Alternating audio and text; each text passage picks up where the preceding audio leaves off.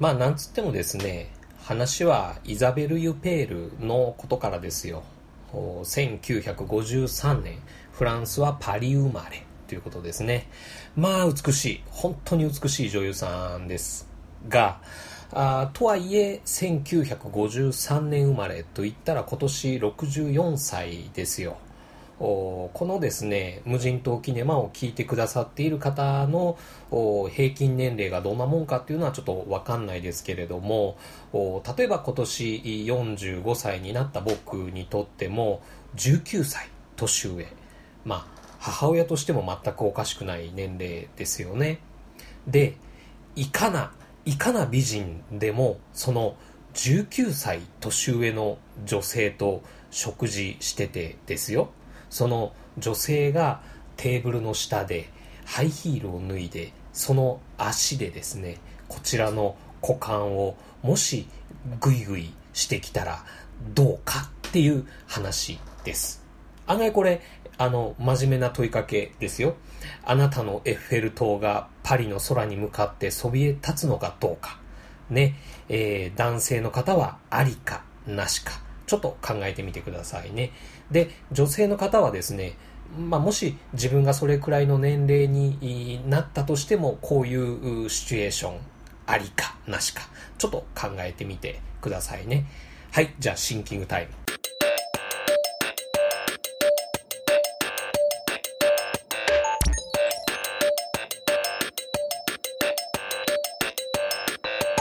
牛田智之の答え。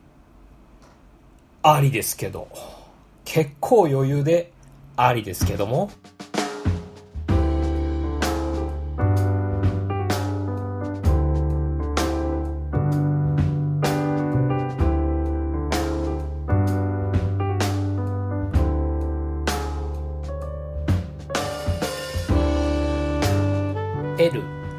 ポール・バーホーベン待望の新作はフランス映画として日本では8月25日に公開されましたね。えー、ポール・バーホーベンといえばロボコップ、トータルリコール、スターシップトゥルーパーズで有名な監督ですが、無人島キネマ的には氷の微笑が100本リストに入ってます。で、本作 ELLE はどうだったんでしょうか。えー、まだご覧になってない方のためにネタバレ抜きでお話できればいいかもと思ってたんですが、もうこの映画の第一印象を言っただけでネタバレになっちゃうなという気もしてますので、まだ未見の方はぜひ本作ご覧になってから聞いていただけると嬉しいなと、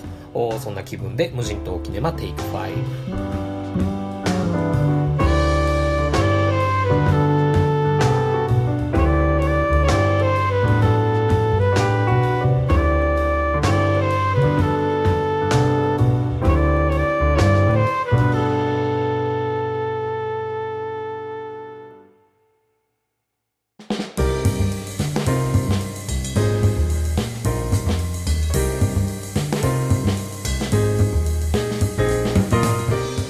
は今週末の TBS ラジオウィークエンドシャッフルのムービーウォッチ面で本作 L が、えー、お題になってるんですけどもこれ決まった時にですね歌丸さんノリノリだったんですね。僕それ聞いててすげえなーと思いましてというのは僕にとってはこの作品ですね何をどう話したらいいのかかなり手に余るっていうかなんていうか批評しにくい作品だなっていうところが、まあ、正直なところなんですよね。なので今回は正直 L という映画のその解説とか作品解釈とかっていう点ではもう全然まとまってなくって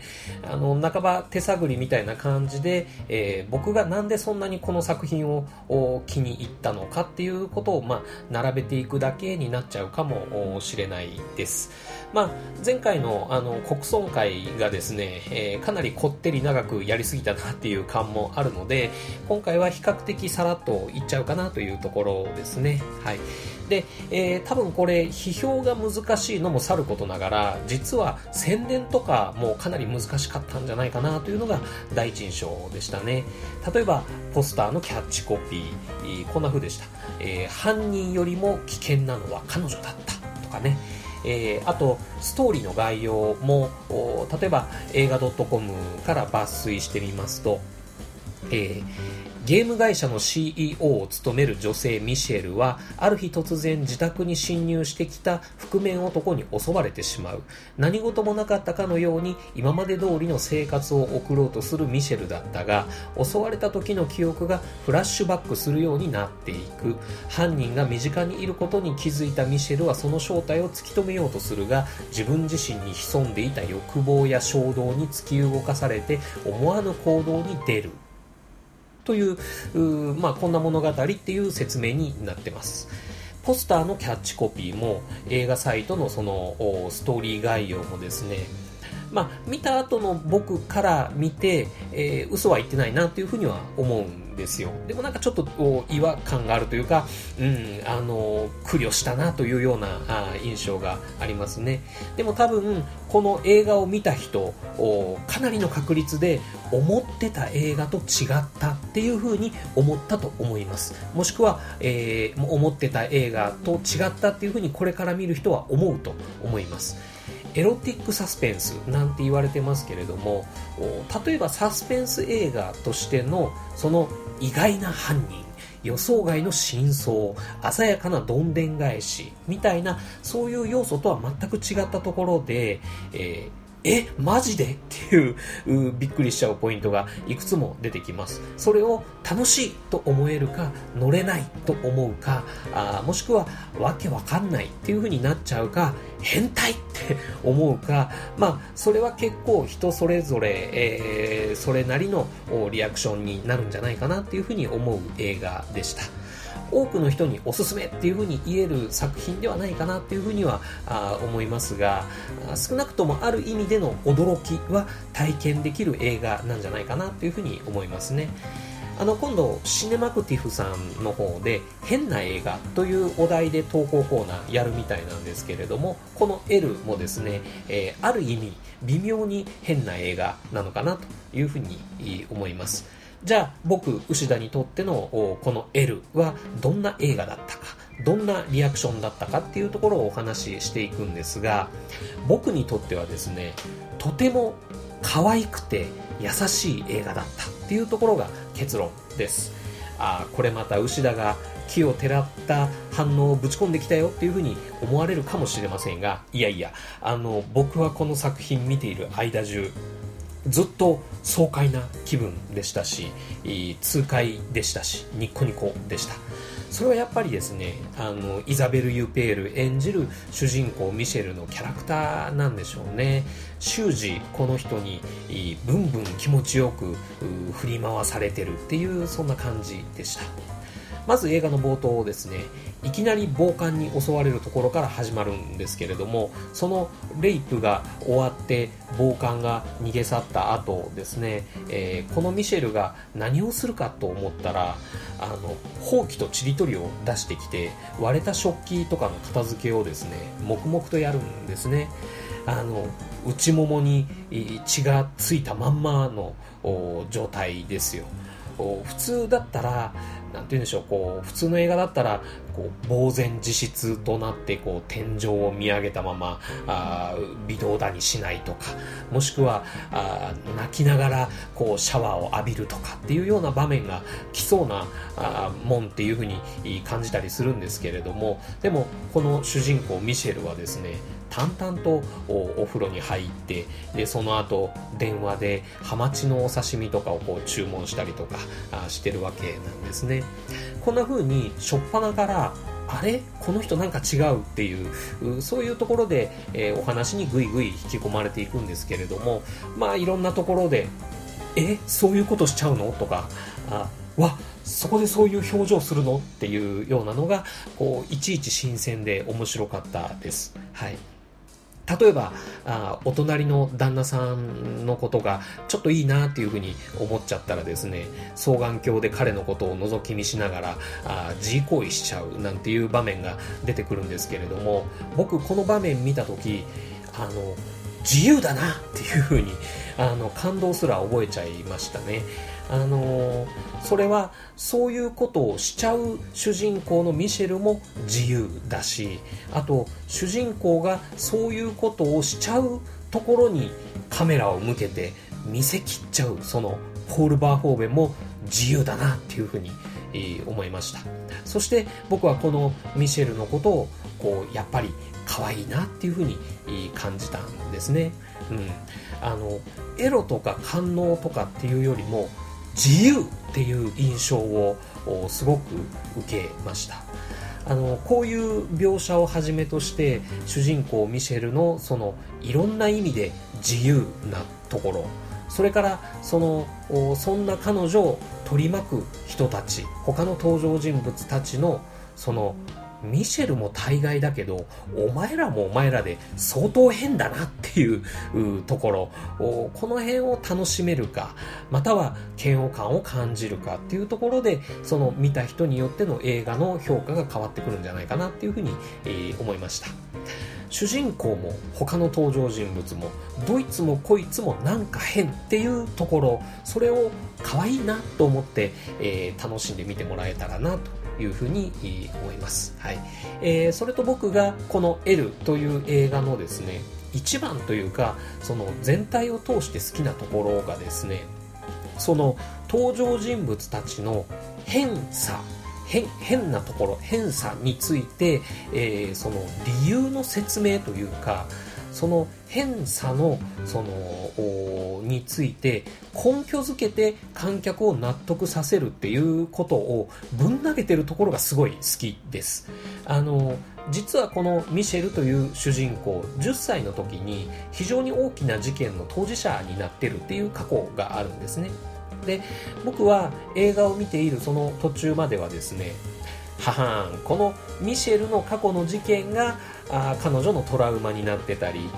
異常性格の原因になってたりまたは社会への復讐心になっていたりしたのだっていう展開になっていくんだな。つまりミシェルはその10歳の頃から体や知能はあ成長しているけれども心は成長を止めてしまった。だからこういうキャラクターなんだろうな。っていうふうに思ってたんですけどね。でも実はそういう因果関係みたいなのあんまり関係なくって、えー、こいつらはそもそもこういうやつらだったっていう描かれ方をされてるんですね。それが僕にはすごい気持ちよかった、うん、そういうなんか予想をいい意味で裏切られたっていう感じですね。この人には昔こういうことがあった。だから現在こういう人になってしまったのだっていう因果論というか宿命論とというそういう枠組みから登場人物が解き放たれてるっていう気持ちよさがありました。この主人公ミシェルはちょっと変わってる。けど特別ではない、えー、欲しいものは欲しい。嫌なものは嫌。あ怖いものは怖い。飽きたものは飽きた。戦う時は戦うっていう実は結構シンプルな法則で動いているようなそんな気もしてきます。なのでむしろ複雑なのは見てるこっち側の方でそんなこと言ったらしがらみがとかあ空気を読んだらそんなことはできないとかあそういう硬くなった頭をですね、えー、ペシッと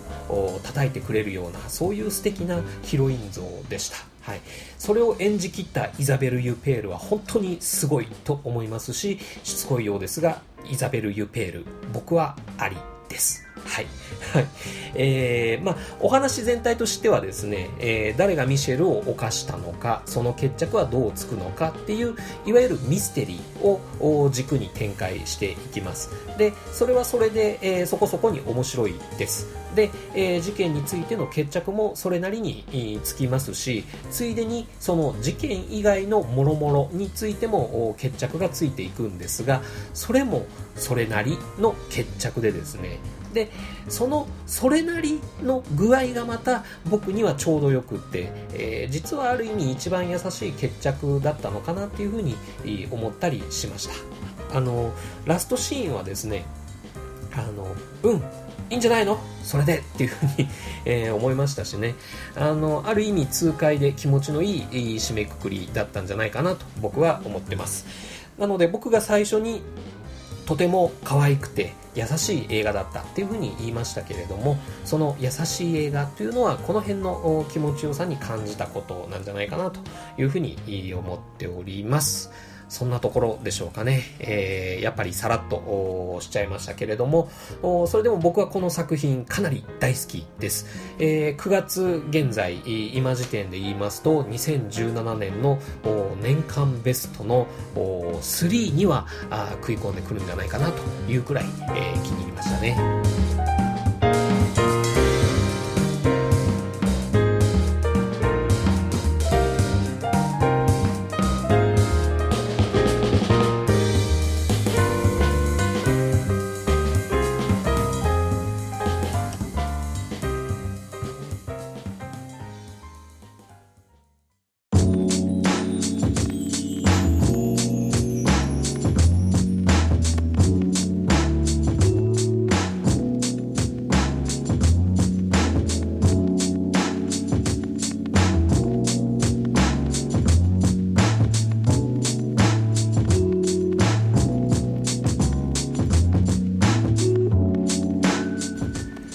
わけでエンディングです。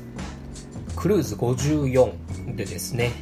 脱線ムービーのお二人に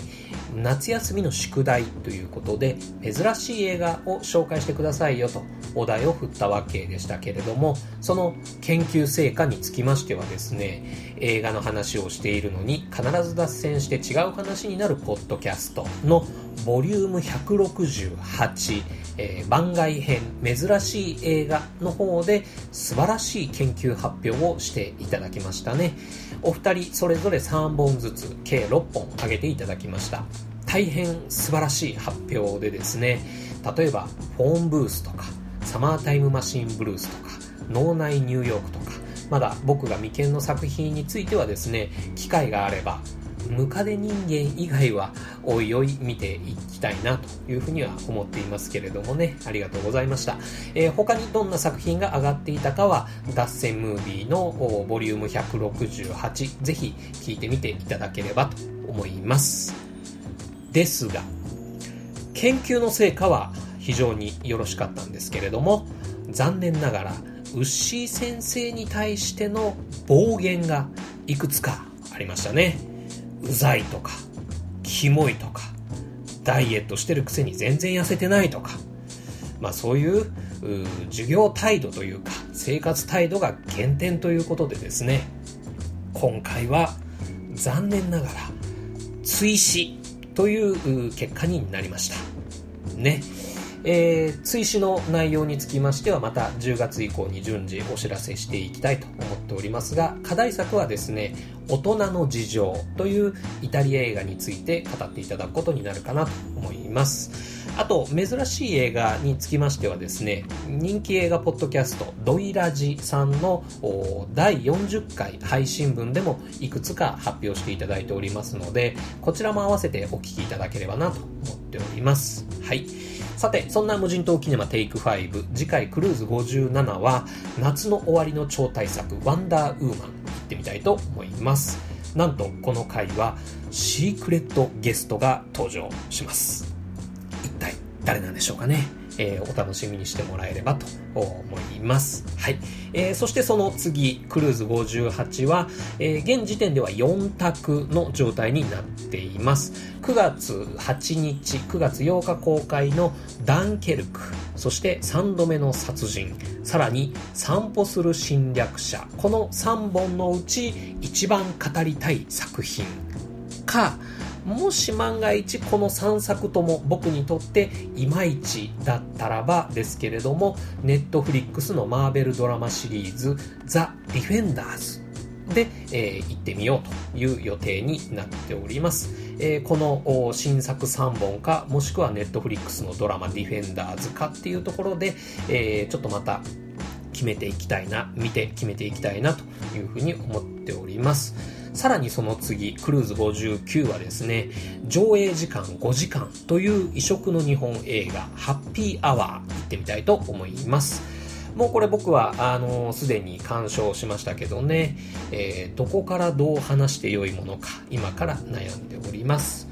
そしてさらにその次ですね。クルーズ60、えー、無人島キネマテイク5の最終回にして映画ポッドキャスト無人島キネマの折り返し点となりますが、えー、この回ではまたですね無人島キネマにしては珍しくメール募集の企画会ということで、えー、お送りしてみたいなと思っております。またあ詳しいことはおいおいお知らせしていきたいと思っております。はい。えー、そんな感じでしょうかね、えー、僕はこの夏ですねまたダイエットをしようということで、えー、長いことサボってたジョギングとか筋トレとかを再開したんですけれどもね。まあ毎日筋肉痛との戦いですよ。でもこの筋肉痛って何なのかっていうと運動で壊れた筋肉を修復してるっていうことらしいんですね。で人間の体っていうのはその壊れた分の筋肉よりもたくさんの筋肉を修復するので筋トレすればするほど筋肉が増えていくっていう仕組みだっちゅうことなんだそうです。それを超回復っていうんだそうですよ。まあなかなか目に見えた効果は出てきませんけれどもね。まあぼちぼち続けていきたいなと思っています。さて、そんな夏が終わり、いい思い出もいっぱいできましたでしょうかね。また逆に悲しい思い出とか切ない夏になっちゃった人もいるかもしれませんね。えー、でもそうやって傷ついたり壊れたりした気持ちもですね、超回復していくことで人は強くなったり美しくなったりしていくんでしょうしそういう姿を見ていてくれたり見つけてくれたりする人たちっていうのはちゃんといますからね。はい、えー、そして秋もう朝晩結構寒かったりしますからね、えー、風邪とかひかないようお過ごしいただければと思います。というわけで無人島キネマテイク5クルーズ56はこれにて閉館。またのご来場をお待ちしています。